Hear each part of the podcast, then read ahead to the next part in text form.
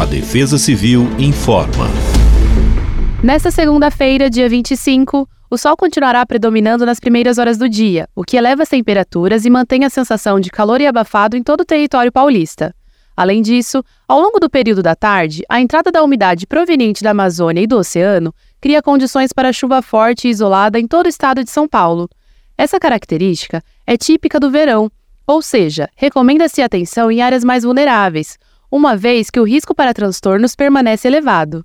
A mínima será de 22 graus e a máxima de 31 graus no município de São Paulo, enquanto a mínima será de 23 graus e a máxima de 33 graus em Lins. Nós, da Defesa Civil do Estado, desejamos a todos um Feliz Natal. Defesa Civil do Estado de São Paulo.